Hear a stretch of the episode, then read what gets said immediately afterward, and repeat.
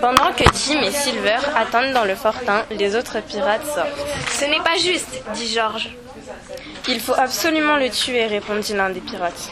Il faut donner la tache noire à Silver. C'est à cause de lui que tout a commencé. D'abord, il nous a complètement bousillé le voyage. Deux, il a laissé l'ennemi sortir du piège, ajoute Morgan. Dick, donne-nous ta Bible.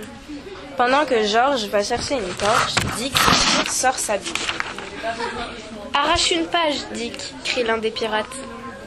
Dick fait la tache noire avec son pouce et écrit derrière déposé. Une fois la tâche terminée, il rentre dans le fortin.